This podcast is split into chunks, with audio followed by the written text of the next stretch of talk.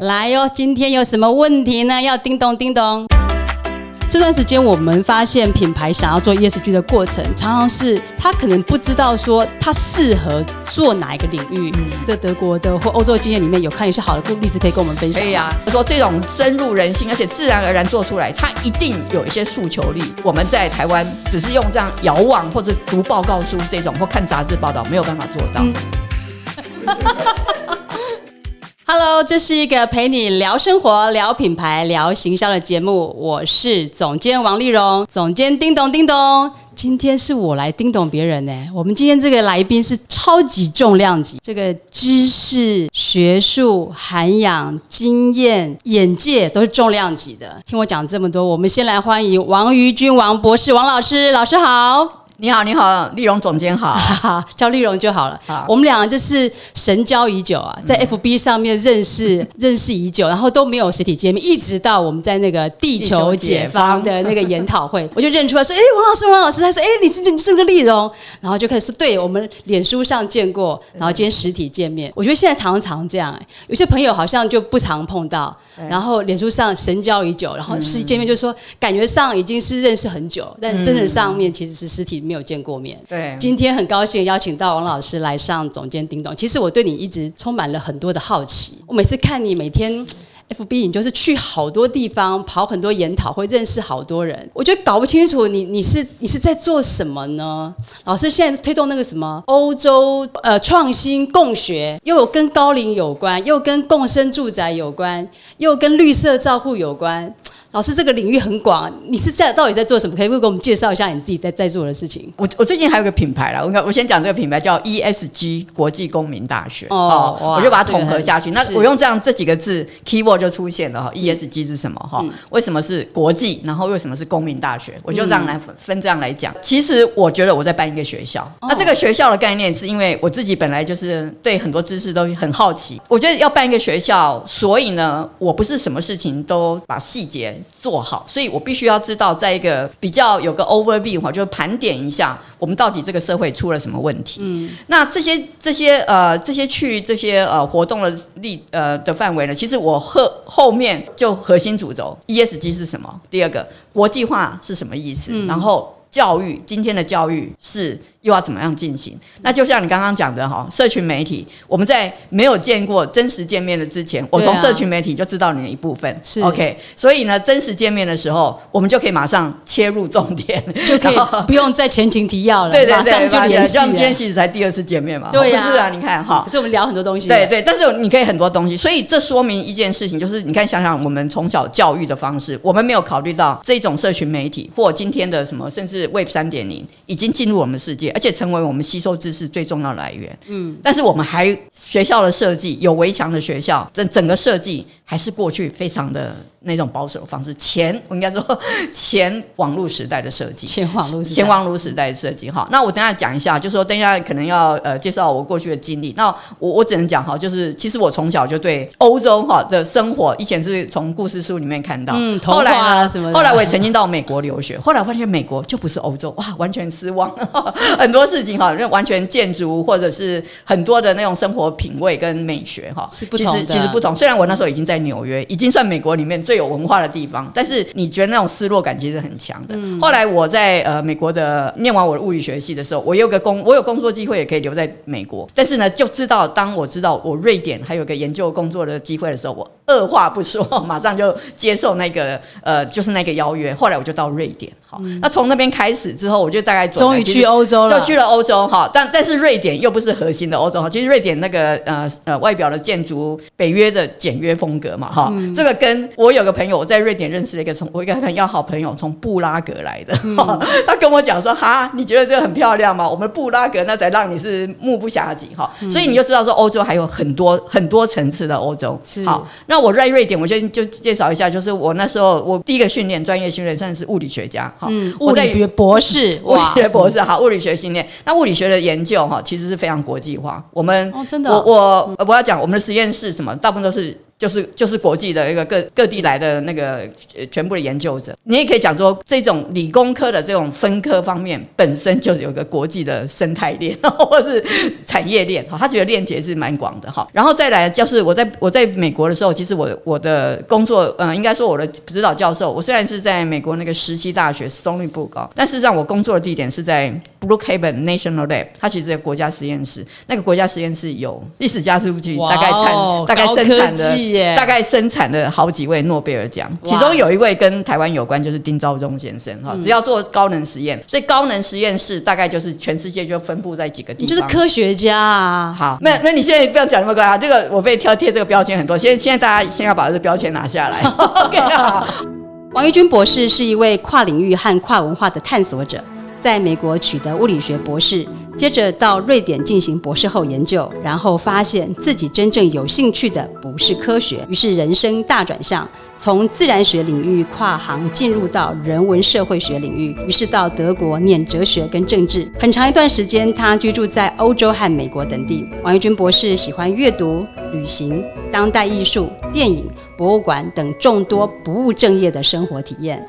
发表过环境能源、气候变迁、科学教育、转型正义、欧洲电影等文章，也翻译多本英文跟德文书籍。他也在二零一八年获得德国在台协会颁发的德台友谊奖章。目前身份是欧洲创新共创 ESG 国际公民大学的创办人与倡议者，科技与社会创新国际顾问，同时也是译者、文化评论人、社会设计者。二零一八年起，他推动欧洲创新共学计划，以走出孤独的。绿色照护为主轴，二零一八一九年完成了八个梯次不同主题的德国社会创新参访，涵盖主题有走出孤独的社会设计、动物辅助教育与疗愈、德国桌游大展、绿能永续社区、多世代共荣共生合作住宅。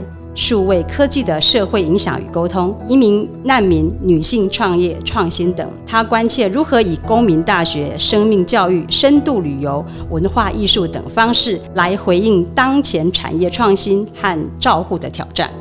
老师，你刚有提到说你现在在做一个办学校，嗯，ESG 国际公民大学，要不要跟我们介绍一下，说为什么想办这学生？学校到底在学什么？要招哪一种学生？好，那这也跟我自己的经历有关哈。我觉得有几个转折哈。一方面，我从理工科，后来更看重的是社会领域的事情哈，因为我觉得跟人有关，跟一个团体、跟一个组织性、跟一个公共性的议题有关哈。这就是说，他我刚才说为了大学，就我自己的转折，然后再加上哈，我自己从呃理工科到德国的呃大学学习社会科学的时候，我就注意到一件事情，即使在德国，我觉得是一个非常民主开放的国家，我觉得学校哈学校其实它跟外界的世界哈还是。脱钩还是这件事情，再怎么样都赶不上哈，赶不上这个连德国都脱钩啊！我觉得是有相当相当好，等下再跟你讲这些哈。所以我就在想很多事情。那我那时候的学习里面，包括我那时候虽然那时候还没有 Facebook，没有像今天有 Pocket，其实但是德国的公共电视非常强，所以原则上我可以从媒体上面，好，包括平面的媒体，它的报纸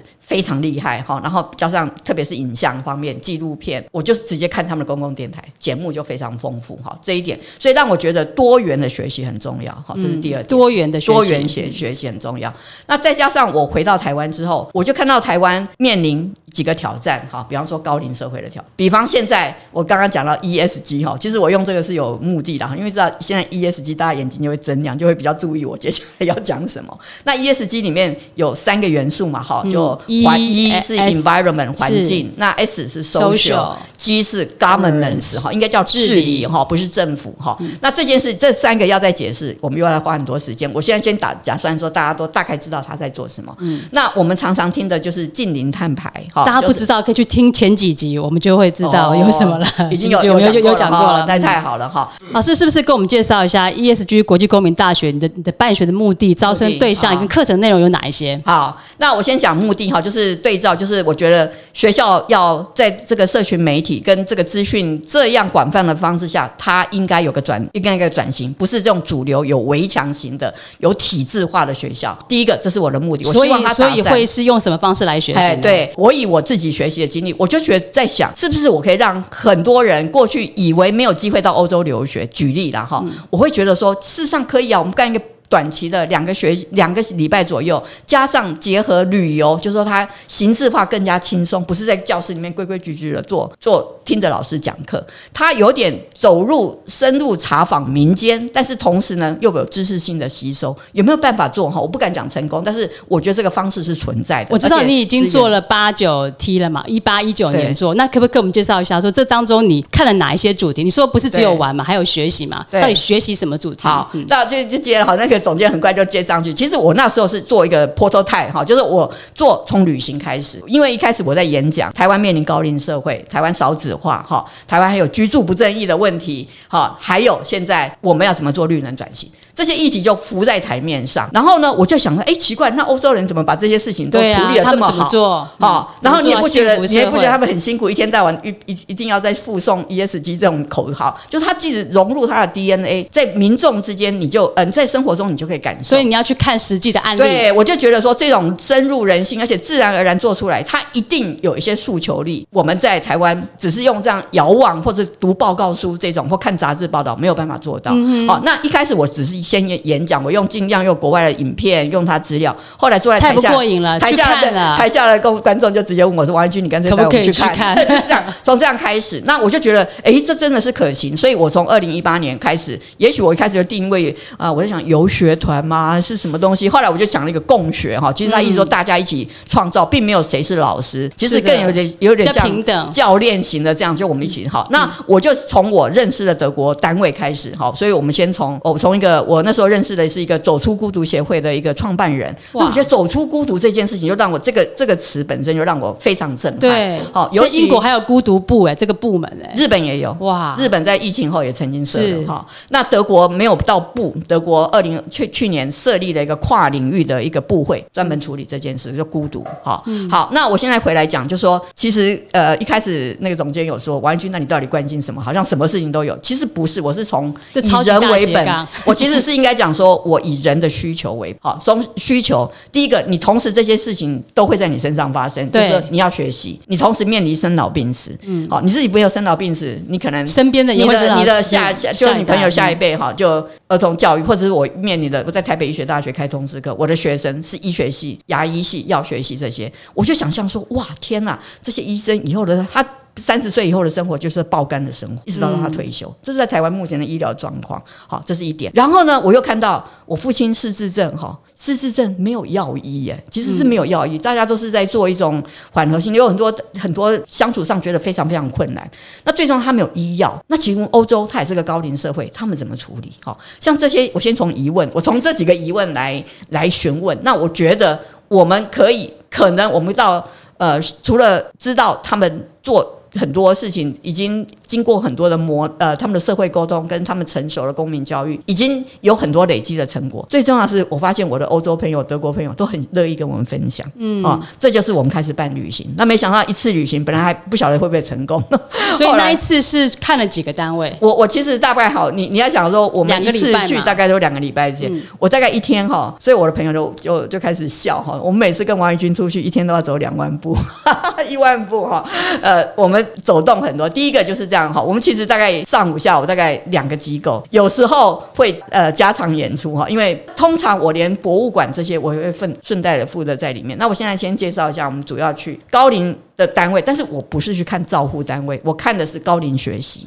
好，比方说我的那个朋友走出孤独协会，他们在做数位学习，他让高老人家的数位学习，数位学习，对，数位学习。那德国的数位化没有台湾那么，他们不是大家都用 C 没这么方便，网络也没这么方便。对，我们虽然是很方便，但是我们台湾很容易有假消息或者群主你的另外问题是另外。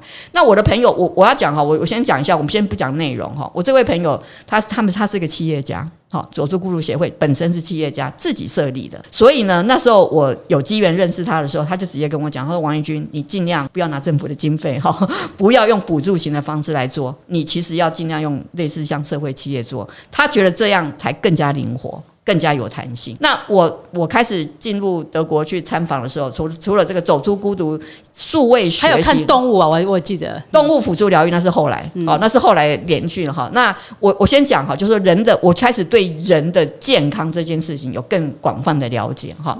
比方说我们 care 这件事情，照护这件事情，我比较不用 therapy 或 medical 哈，我用 care 这件事情。我们在台湾常常讲到 care，就想到长照，那想到的是生理的健康啊，衰老健康，呃，就是生理的健康。可是我们可能没有看到文化也是一个照顾哈，你可以透过文化来做照顾。好，文化像现在原住民里面，原住民的照顾，他高龄社会的照顾方式跟汉人一样吗？不一样，不一样。所以我们现在开始有开始有这种自觉，在欧洲就是这种 diversify culture 的 diversity 是非常非常被强调。所以文化，那文化还包括你的语言，好，还有你过去不快乐的记忆，好，就是社会创伤的记忆，比方说恐怖，我们台湾的白色恐怖或过去的这种创痛记忆，哈，这在欧洲其实是常常被讨论，哈。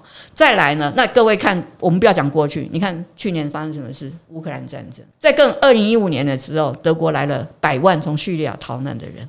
所以这些东西是去你们去参访也都会讨论这些问题。我告诉你，我一开始我跟你讲，我一开始出去初中，台湾人不会说王军你要去看德国难民，我跟你去，不会有人来。嗯，我那时候第一看就是因为我演讲，大部分的人都是想到长高龄，是因为高龄这一块。所以从高龄先切入。我先我先这样，就跟我来的人想看高龄。后来我去高龄，我才发现你不能只看这件事。好，就好像你看到高一个人哈，到就比方说他们七八十、七八九十岁的这个老先生、老太太，那我特特别强调哈，我们。我们看高龄族群，我们现在来看哈。那我们刚刚有谈到，我在台湾看的七八九十岁的这个高龄者，我们的想象是什么？好，先请各位观众先想象一下。还有我们的媒体怎么呈现他？好，我们平常讨论他，一想到这些人就想到长照。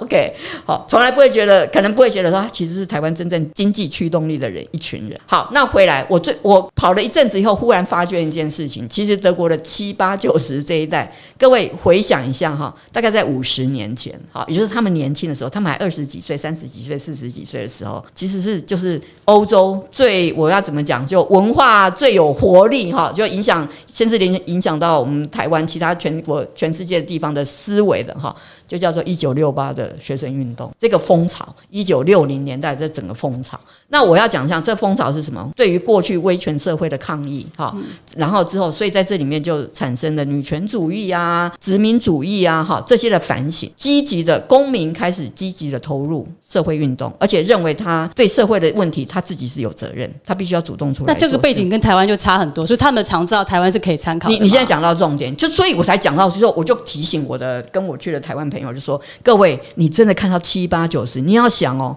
他是比我们台湾太阳花世代还有太阳花世代，或者我们就用一个女性的女性主义的一个非常重要的代表者，好了，我就说西蒙波娃。我说你们现在看到，因为高龄者里面女性的比例会比较高嘛，好，大家知道。男性的寿命比较短，女性会多大概五六岁左右。那女性也更加积极的出现在各种高龄的聚聚集的那种社群活动里面。你注意看哈，他们我就说你要看到欧洲人、德国人、法国人、哈瑞典人，你看到的是西蒙波娃世代的老去，你真的就是看到他们老去怎么样去处理他高龄后的生活。可是，在台湾的时候，我们把它变成一个被照顾者。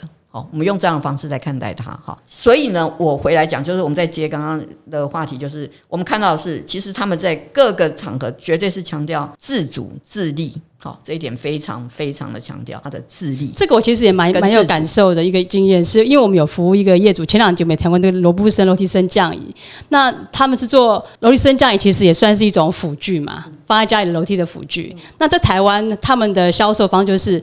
都是儿孙辈买给父母，就这等于是一个孝顺的概念。可是其实这个东西是从欧美传过来的，在欧洲、在美国、在英国，他们不是儿女买，他们是老人家觉得说：“哎，我今天这个房子，我希望我的行动移动便利一点，我自己就会去买了，我自己就会去添购、去规划。我设计房子的时候，我就想好说，接下来我年纪如果大的话，我这边就留空间，颜色、材质我就配好了。”根本没有人在等小孩，说小孩帮我买。台湾不是，台湾是已经动了不能动了，然后儿女要买，说啊，我孝顺父母，然后父母还会觉得说啊，不要浪费这个钱，钱我就留给小孩买房子读书，我自己爬楼梯就辛苦一点。我觉得你刚才老师提到这个观念蛮重要，就是一个照护者到底是从自主协助他自主独立尊严，还是说提供？照顾我来照顾你的方法、工具、配套等等，这个思维就很不一样。所以说，这个共学团去完这个之后，大家在这部分得到很大的启发吗？我觉得这点是大家会很惊讶。哈，就很惊讶，说他们觉得是一个呃自立自强、自主性哈。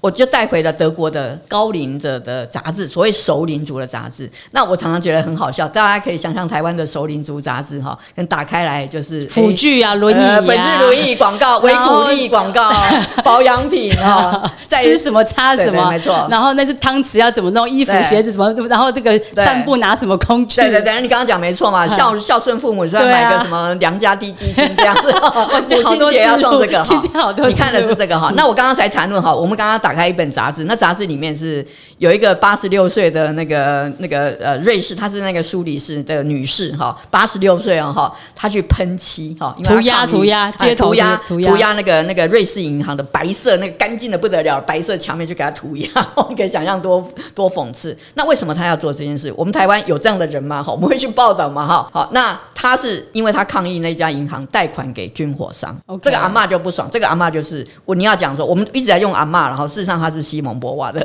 八十岁的西蒙博娃，所以这件事情完全在德国是常常常常可以看到的。嗯哦，那我觉得这种主动性说明很多事情是他自己设计，比方说他就算安老之后，他的生活空间，也就这种主权是他们从小到大都有。好，那我直接讲一个对对呃台湾可能非常有关键性，就是。主动性，我们看到问题。呃，最近那个 KPMG 哈，就做了一个台湾永续风险报告。那台湾永续风险有几个大重点，一二三四五这样子哈。那有些风险我们已经耳耳熟能详，比方少子化、居住不正义、好高龄化。但是我看到有一点，我非常非常高兴哈，就真的说明了我在。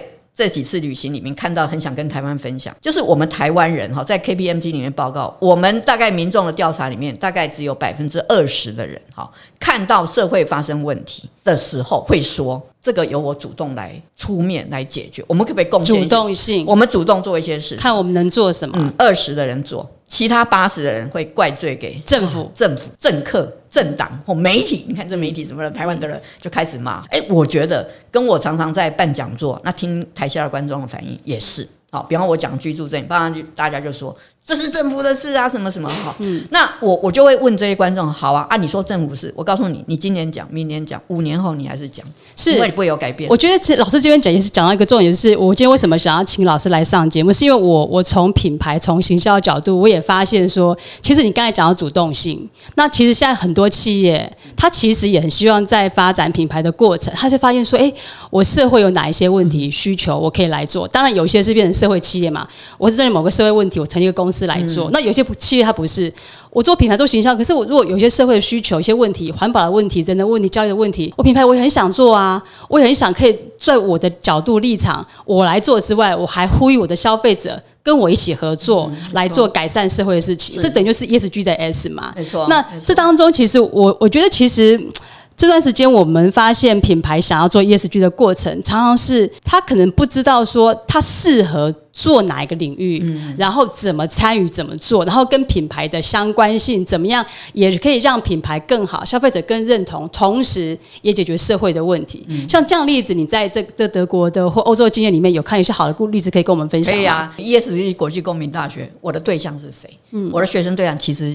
刚刚您说的这些，通常他们都是中小企业。嗯，如果是很大型的企业，他自己有办法去解决这些事情。是我就是认为，他这些企业主已经很想做，就是看不到，他不晓得该怎么做。思维需要被启发，思维起来，而且他要看到正面，否则他会讲：哦，我就先投，我为什么要丢这个？好像跟我成本，嗯，会增加我很多成本，我竞争力是不是我就没有利润空间了？对，好，会担心。我觉得他们是担心，然后不犹豫。我我不认为他们不是不想做，而是没有看到一个好的案例。哈，好，我我觉得我也是很。意外哈，我再回来讲那个走走出孤独协会那个那位女士，我办的那个呃，我我我还取一个中文名字叫许德梦哈，她中她德文名叫 Dagmar Hirscher，那很难念，所以我就许德梦哈，之后大家可以查一下哈。那我举她的案例哈，你看哦，她给我很大的启发，她她是一个大企一个一个呃一个企业里面的一个部门的主管哈。那他们这个企业这个公司大概呃大概将近七八年前，他们就是看到哈，你知道欧洲里面对于儿童的社会主儿童的 NPO、NGO 很多，嗯，你看到小孩子受苦或什么哈，台湾也是很多啊。呃，以前儿子就有些西方式，可是他们就注意到，在可能大概将近十年前。几乎没有给针对高龄没有，但是我们这个这些朋友看到不对啊，现在高龄者这个趋势马上就起来了，我们都没有看到他，更何况他们可能退休之后，尤其是女性，德国很多女性是一辈子的家庭哦，那他先生退休金他可能只要分到一半或什么哈。不过最近这个退休制度就是一辈子的家庭主妇没有工作的这个主妇，其实他们把退休金制度整个改。就是他们也可以有家务是有对可以领领哦，希望台湾也赶快可以。他们大概两三年前改 好就改了，就这个算是他也可以拿那个这种退休金。那再怎么说哈，我一说高龄贫穷、高龄后的贫穷，由于因为这个没有收入收入这一块，那高龄贫穷、女性化这个都在德国也是一定程度的问题。我们的这群朋友就在大概七八年前看这个一家公司哈，汉堡的一家公司看到这个趋势，说我们应该来做一些事。就公司里就这样，就决定开做一个协会。他们协会只要七，德国协会比较简单，七个人就可以成立。就做了一个走出孤独协会之后，这家公司呢，嗯，你看他取得多好，因为他认为真正的问题不是身体健康，他觉得孤独这件事情你没有处理好，接下来就会产生一大堆社会问题，当然身体健康的衰败会更加严重。好，走出孤独协会是设立的时候，就纯粹哦一家民间公司哦。那我的这位朋友许德梦，你因为他非常有媒体魅力，所以他们公司其他人说。每次都是你出面就好，你出面，所以他就一直在媒体上出面。几乎他们公司等于是，呃，这位许德梦虽然是公司主管，他后来投入这个呃走出孤独协会的事做数位学习，就是先从教教授他们怎么使用 smartphone 开始。好，从这边一开始很简单的这个构想开始，而且是登广告，因为就是没有 smartphone 嘛，所以他根本就不会去看手机，不会看。对，没错，有道理。他们是读报，他们是 在报纸登说你想要数位学习吗？几天哈，结果没想到爆满，越来越多人。越来越多人，那我的朋友就开始，他就是，我觉得他们就是一个很灵活的一个一个协会哈，他还做很好的短片，一直到我告诉你，这就我现在开始讲，就是这个转折哈。你一开始做这件事情，他公司就是就是这样做，而且许德梦女士几乎百分之九十的时间已经投入在这个呃这个 NGO 的。那他的公司本业是做什么？他们公司本业有好几块，其中有一块是有机的保养品，有机的 supplement。那是跟什么数位啊、学习老人这个没有什么没有太大关系。但是我的我的这个许德梦女士本身做的是他们的一种某一种形式，也是数位行销，不是那种呃实体行销。所以她其实对于媒体的这些长有点像，但你可以这样讲，就实际跟台湾有点不一样。那原则上，她对行销观念非常非常有敏感度。后来他们就拍了一部非常有名的短片，还而且还去作曲作作词。哈，那我现在讲这个短片的之后，我可以在我的脸书或者给给给那个好，看都可以。给大家连接。那因为下面，而且最重要是德国在台协会还把这个，因为它是一个用英文唱的歌，哈，一边里面有唱一条歌，然后里面这些有一个小型的这样呃 MV 这样子，呃，下面的字幕是中文字幕哈，德国在 会把它配上中文字幕，所以我们可以了解。那这个开着非常幽默风趣，超级的幽默风趣。后来呢，我跟好一个好的行销就讲内容好，其实就触及大家的意境，就是在讲一群内容行销。你们已经认为我们是报，他其实歌词很好笑，你们以为我们是报废的报废汽车厂的这些老先生老太太，结果说我们不是哈，就这样子哈，有点像台湾的那个不老骑士那一块，有点像类似这样，但是他们更有也也非常有趣哈。那这个这个这个整个 video 就非常非常流行。我告诉，有一天哈，那我现在回来想，这个公司等于捐了一个高阶主管的薪水给。许德梦做事，等于他现在同样拿薪水，但是他只有百分之十在做真正公司的事情，其他百分之九十做。所以他是企业主吗？还是他是聘？他是他是被聘雇的，对他们，所以他们上上面那个老板很厉害，很有 sense。等下再讲哈。然后呢，呃，很有 sense。所以一个公司等于是捐了一个高阶主管的位置来做一个呃所所谓的公益事业哈。好，但是因为做的太成功。成功到最后，呃，在二零一七年的时候，脸书那时候还叫 Facebook，还不叫 Meta 的时候，脸书有个那时候那位女性的那个营运长叫做那个呃 Sherry Sandberg，就那个那个就是叫写了挺身而进，有没有写一本书非常有名？好，那个他们 Facebook 在德国做一个示范中心，就是数位学习中心，放在柏林，在他们的办公室旁边做一个有点像 co-working space，他们就打电话。有一天，我这个许德梦女士就接到戏骨的电话，她本来以为是诈骗集团，就真的是。真的，Facebook 打电话给她，要跟他们合作。对，就说我们那个数位学习中心的高龄者，他新数位学习中心不是给科，不是给科学家，不是给工程师，是给使用数位而在数位这个时代里面很容易被忽略或被落后的这一群人，女人、老人、儿童。哇哦，那 Facebook 就做这件事哈，他他也没有很很大公开，所以你在网络上查看不到。我觉得他们也在做实验性质。不过最近听说，因为呃，因为疫情后这个整个关起来，可能后下去后面还有别的别的程序。好，总之。呃，我现在要讲，我我现在在讲，就我们回来这些小中小企业，我们就以许德梦女士的这个公司为例，他们这样默默的自己主动做哈，然后也不求什么回报就做，就觉得这件事情，那因为刚好做的对，尤尤其是企业界的敏感度、行销度，通常比公部门厉害很多，也比社服团体厉害很多，所以他有这个行销、影片行销、Facebook，他他在他们的什么仿制 IG 啊、什么 Twitter 啊、什么非常 LinkedIn 哈，做的非常完整哈，所以呢，这样子下去之后不久。越来越多人认识他，他们的公司，哎，对，认识他。好，那我现在讲一件，那他公司只是有什么好处吗？哈，我就这样讲哈。我后来许多梦告诉我，因为他还持续很多公很多人要跟他们公司做生意，就会打听，请问许德梦背后的是什么公司？哦，发觉有一条线可是有机生产品，然后再想，哇，原来许德梦背后是这个公司，所以公司的品牌价值有提升，所以。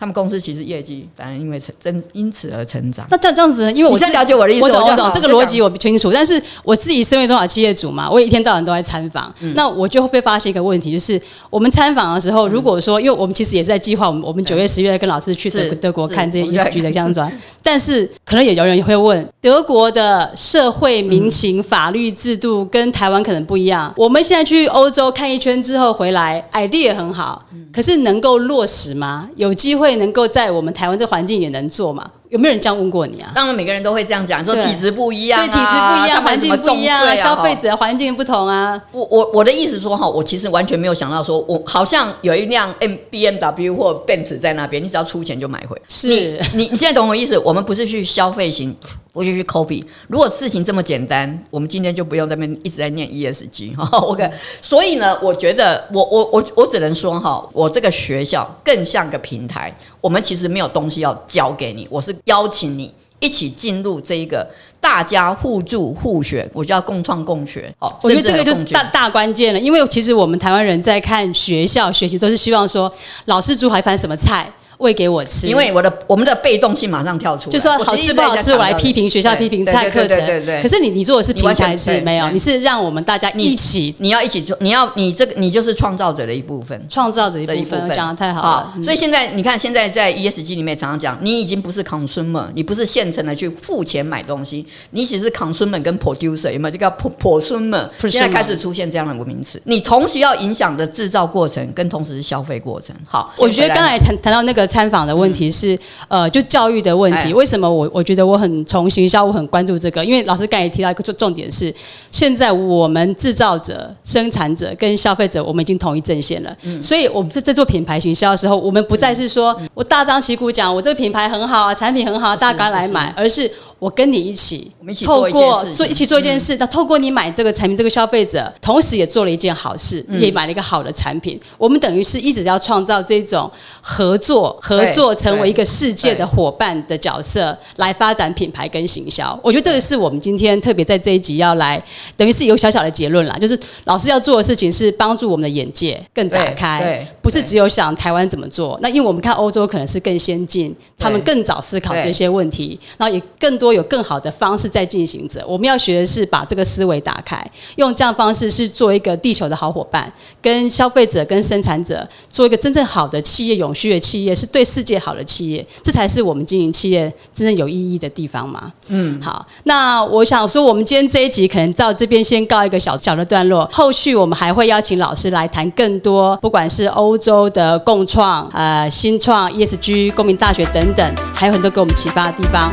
今天王玉君王博士跟我们分享这么多，那我们可以得到一个很好的启发是：其实现在未来的企业，你是要跟消费者站在同一阵线，去一起发现社会的问题，一起解决社会的问题。在这个共同合作的过程，透过消费这个行为，透过支持一些理念的行为，我们带来更好的社会的改变跟进步。这些东西做的过程，并不会分得很清楚，说这属于行销，这属于企业，这属于非盈利，这属于消费者，而是我们是全部。合在一起，只要我们出发点、我们价值观是对的，我们就能够走在一个对的道路上面，一起合作，把我们的社会带到一个更好的地方。这也才是一个永续的品牌，一个好的企业应该努力的方向。那我们今天很高兴得到这么多好的启发，下一次的节目我们还会请老师来跟我们谈更多。如果喜欢这个节目，请追踪并且分享给你的朋友，点击下方资讯栏追踪我们的粉砖 IG，第一手时间收到更多的行销知识。想询问行销相关问题，也请留言叮咚。